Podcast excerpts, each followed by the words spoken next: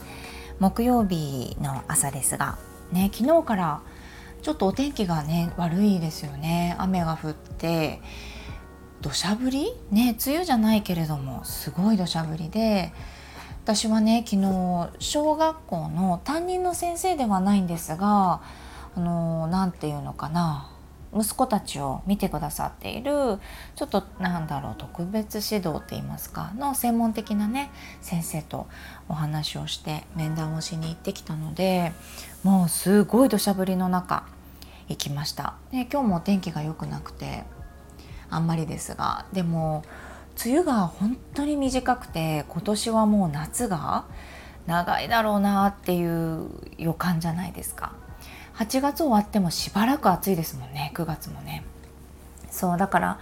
去年もそうだった気がしたんです。秋がねなかった。ねずっと暖かくて秋のお洋服とかほとんど買わずにあの冬が来るっていうの毎年そんな感じじゃないですか。うん。だからもう3ヶ月以上夏があるんだろうなと思ってたらちょっとね雨が降って草もそうだしねお花だったりもそうだし道路までもがねなんかちょっと喜んでる気がしました。昨日夜お散歩に行ったんですね。あのおもちくんと。で日中は雨だったので昨日は。夕方にね最近は散歩してるんですが夕方もちょっと雨だったんで夜出たんですね。そう道路がねこうシーンとして喜んでる感じがしました。おもちくんもすごい嬉しそうでちょっと濡れてる感覚っていうのかな。そうだから足とかお腹の方とかがちょっとあの濡れたりしてなんか楽しそうでしたよ。すごいルンルンして歩いてましたけど。そう、えー、今日は何のお話をしようかなと思ったんですがそうだね。えっ、ー、と小学校の昨日行った面談の話うちの子たちは、うんと、クラスで習習う授業の他に苦手なところを、うん、頑張るようになる。何て言うのかな。できるように少しなる。で得意なところを伸ばすみたいな指導をしていただいてるんですね。これなんで言ったかというと2人ともあ次男は私の方から言ったんですけど長男に関しては、えっと、1年生の時に学校の先生にねあの鉛筆をすごく落とすと床に。それで消しゴムも落とすと。でもう散らかっちゃってるってあの机の周りが全部あの息子のもので。うんうん。家でもそんな感じなんで私があまりねそれに関して一生懸命こう直さないといけないところって思ってなかったんですよね。でなんですけどその先生が特別ちょっとね何て言うのかな。と厳しい、えー、のかな？だったんですよ。でちょっとこれはおかしい気がするだったりとか、うん、あのノート書くのが遅すぎてあの周りと比べてちょっと、うん、できてないだったりっていうのを猛攻撃でですね、まあ、ちょっといろいろねあったんですけれども、まあ、そんなこともあり、うん、申し込みをしますって言われて。いったところがすごくねこう優しくって、うん、そこの 学級っていうのが1週間に1回か2回こう抜け出してもいい授業というか担任の先生と連携を取ってくださって抜け出してもいい授業の時に抜けてね指導していただけるんだけれども本当にそこに行ってよかったうちのお兄ちゃんは1年生から行っててで2年生か2年生から行っててで5年生になって卒業したんですね。うん、でやっぱり最後の担任持ってくださった方が2年生の時から見てくださってた先生なので成長をね感じてくださってもう2人でうるうるって感じだったんですけどあのー、ね専門的な先生だから、うん、子供のことをね何て言うのかなすごくこう味方でいてくれる。私に対してもそうだし子供に対しても味方でいてくれるっていう印象なんです。学校のクラスの先生って1対ね多いと35とか38とかそれぐらいなのかな。で大変じゃないですか。一人ずつにこう意識を向けてこの子は今日どんなかなってやってくださってると思いますよ。でもそれよりも授業を進めたりとかそれの妨げになる場合ね周りの子がいますから1人の子が妨げになってしまったら36人はじゃあ置いてくのかって言ったらそうではないと思うからあの選択したりとかねする時もあると思うんですよ。ただその専門の先生っていうのはこの子がどこが苦手でどうして苦手なのかっていうところだったりじゃあその苦手を見つけてこのやり方だったらどうだろうかみたいなことをこうやってくれる例えばですけど、まあ、うんと読み書きが苦手な子もいったりするしあとはこう感情を抑えられないっていうパターンもあったりとかあとは机に椅子かに座ってられないとか、うん、あとはお友達の気持ちがちょっと,、うん、と感じ取るのが苦手とかコミュニケーション取るのが苦手とかね。いろいろな理由が、うん、ありますけれどもうちの子はなんとずっとあのあれなのは整理整頓がとびっくりするぐらい苦手なんですね。で特別にこう細かい検査も以前ラジオでも喋ったけれどもした時にやっぱりワーキングメモリっていうものがすごく、うんと、低いでもこれも平均ぐらいなんです。なんだけど言語理解とか推理なんちゃらみたいなものの IQ がもう振り切っちゃってるぐらい高くってあのワーキングメモリや他の自分が苦手だなと思ってるところとの差が大きすぎるだからできすぎるところがちょっとある子っていうのかな不思議なんだけど。だったんですよ。2つぐらいが飛び抜けちゃってて、まあ、その凸凹に自分が苦しむ。なんで俺できないんだよって。理解ができない。他のことがやっぱできすぎることがあるから。言語理解だと一言ちょっとお兄ちゃんに何かを言うと理解が早かったりとか大人のドラマや小説を読んでも大人みたいな意見を言う。理解力がすごいっていうのかな。で人の顔とかをものすごく覚えていたり道を覚えちゃったりあとは数字も覚えちゃったりそれ覚えようと思ってなくてもなんだろうな頭に入ってくる。で実はその検査をやる前からそういった傾向があって幼稚園生の時にねうちのお兄ちゃんの幼稚園は、まあ、歩いて3分ぐらいのところだったんですがたまたまそのお勉強系のところで受験して入る感じだったんですけど普通の幼稚園ですよ私立じゃなくてね。なんだけどねお受験でこうしっかりお母さんとお父さんが行ってみたいな幼稚園だったですけどなんであのそこでもね園長先生に言われたのがえっ、ー、と電話番号とか車のナンバーとか、うん、覚えますよね。言われて覚えます？って言ったらそれでお母さんがすごいって言わないでくださいって言われたんです。でえー、と思ってで私あのエレベーターあの駐車場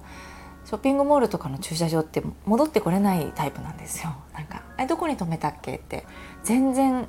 たどり行き先もね当日まで調べなかったり道も調べないぐらいの適当な人なので子供連れて行ってるのに何階で降りたとか全く見ないであの行っちゃうっていうかそんな時にお兄ちゃんがね見ててくれたりとか。でもお兄ちゃんに言っちゃったりとか。なんか S S3 の4階の G エレベーターねとかって言うともう覚えたりとかってする感じだからお兄ちゃんにとりあえず言っちゃうみたいなところがあったから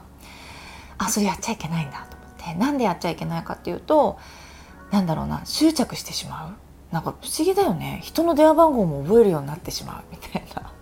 そんなことあるかって。その時思ったんですけどまあまあ言う通りに「ああそうですか」ってまあね先生は専門ですから「ああそうなんですか」って言ってまあじゃあ極端にね「すごいね」って言わない方がいい。お母さんにやっぱり褒められて嬉しいっていうの子供みんなありますからでこぼこのなんていうの飛び出てるところなのでそこをばっかりっていうのは良くないっていう意味だったのかな。またちょっと話半分で聞いてるんでこのぐらいなんですけどそれがねあの小学校入ってから専門的なテストやった時もやっぱり言われて。ねどうしたもんかって感じですけどお兄ちゃん今はその特性っていうのを最後の最後あの卒業する間際でね先生に教えてもらったんです。僕ってこういう人なんだって自分で言ってました。私もあの何度も言っているんだけれどもそれがお兄ちゃんが受け取った印象がすごく良かったですよ。本人が。なんで自分はこの長い期間小学校のお友達とは離れてここで通ってたのか。でいいところがたくさんあるって気づいた。俺ってすごかったんだなって。で苦手なところもあるけれども自分ができるところで簡単に補えるんじゃないかっていうことも自分で気づいていたし漢字が苦手なのも特別な脳の使い方だったりするから部首で覚えたりとかイメージで覚えたり物語を覚えあのイメージしたりとかっていう覚え方でやればいいんじゃないかとかね。ワーキングメモリーが苦手なこと。なんかなんだろうな。絵の具を持って帰ってきて習字道具を持って行ってプリントを持って帰るみたいなものがお兄ちゃんは絵の具を持っていくっていうことで終わっちゃったりとか。短期的な記憶を脳に保存しとくってことだからワーキングメモリもそんなことってどうにでもなる。でもお兄ちゃんは推理の頭がすごいので言語もすごいし言葉を覚えるので例えば「え」「し」「ぷ」みたいな「え」「し」「ぷ」みたいなのを覚えていたら「あ絵の具ね」で習字持って帰ってくるプリントをこれするみたいなので覚えていたりとか絵で描いてみるとか頭の中で実はイメージできないことっていうのは僕は理解ができてないことなんだって言ってたんです。えー、すごいその考え方はすごいね先生からの言葉を聞いてそう考える僕は頭の中でそうイメージできることっていうのはできることなんだ俺はって。逆に言うといや全然僕がやってるのイメージできないわっていうタイプだとあなたはできない子。でも私とか弟だったらそうじゃない場合もあったりとかってして僕のタイプはこうなんだっていうすごくいいこと。入った時のタイミングっていうのは要は周りと違うっていうので俺はダメな人間だって言って入ったんですよ。それが気になってしまって私もね。それで今やってる自己肯定感の講座が出来上がったんですよ。実は今5年生のお兄ちゃんが1年生の時の出来事がきっかけでセルフラブキッズっていうのができたんですけれども。その時ね俺は運動もできないし運動神経が悪いバカだから何もできないって繰り返し毎日言ったんですよ。そんなお兄ちゃんが今こうしてね私も自己肯定感も一生懸命勉強したしお家でお兄ちゃんとね一緒にいろんなこともやっていたし先生方にこうして本当に手厚く自分こと自分の子供のようにね考えてなんか学校にね67人いるんですよ。みんなが知ってくれてるんですよ兄ちゃんのこと。で成長だったり苦手なこと最近できてることみんな知ってくれて共通認識でいてくれてね。いつでも応援してくれる。で卒業したけどいつでも言ってくださいって。何かあったらお兄ちゃんのこと話してくださいねって言ってくれてもうこんなあったかいことあるんだなって。入った気持ちがね私はちょっと切ない気持ちで入ったっていうのもあった先生にね勝手に申し込みをされちゃってたんですよその学級に。で私名前書いてないですって言ったら「えっ?」てその教室の先生が驚いたぐらい「ああそうなんですか」ってちょっと気まずそうな顔してたんで本来は多分取っちゃいけない行動だったと思うんだけどそんな感じでやっちゃってたりするぐらいだったんです。そうだからねうんなんか切ない気持ちで入ったんだけれど結果すごく良かったこんな温かい気持ちで終えることができて強制的に入ったけれども今となったらその先生と私とお兄ちゃんと会った出来事っていうのが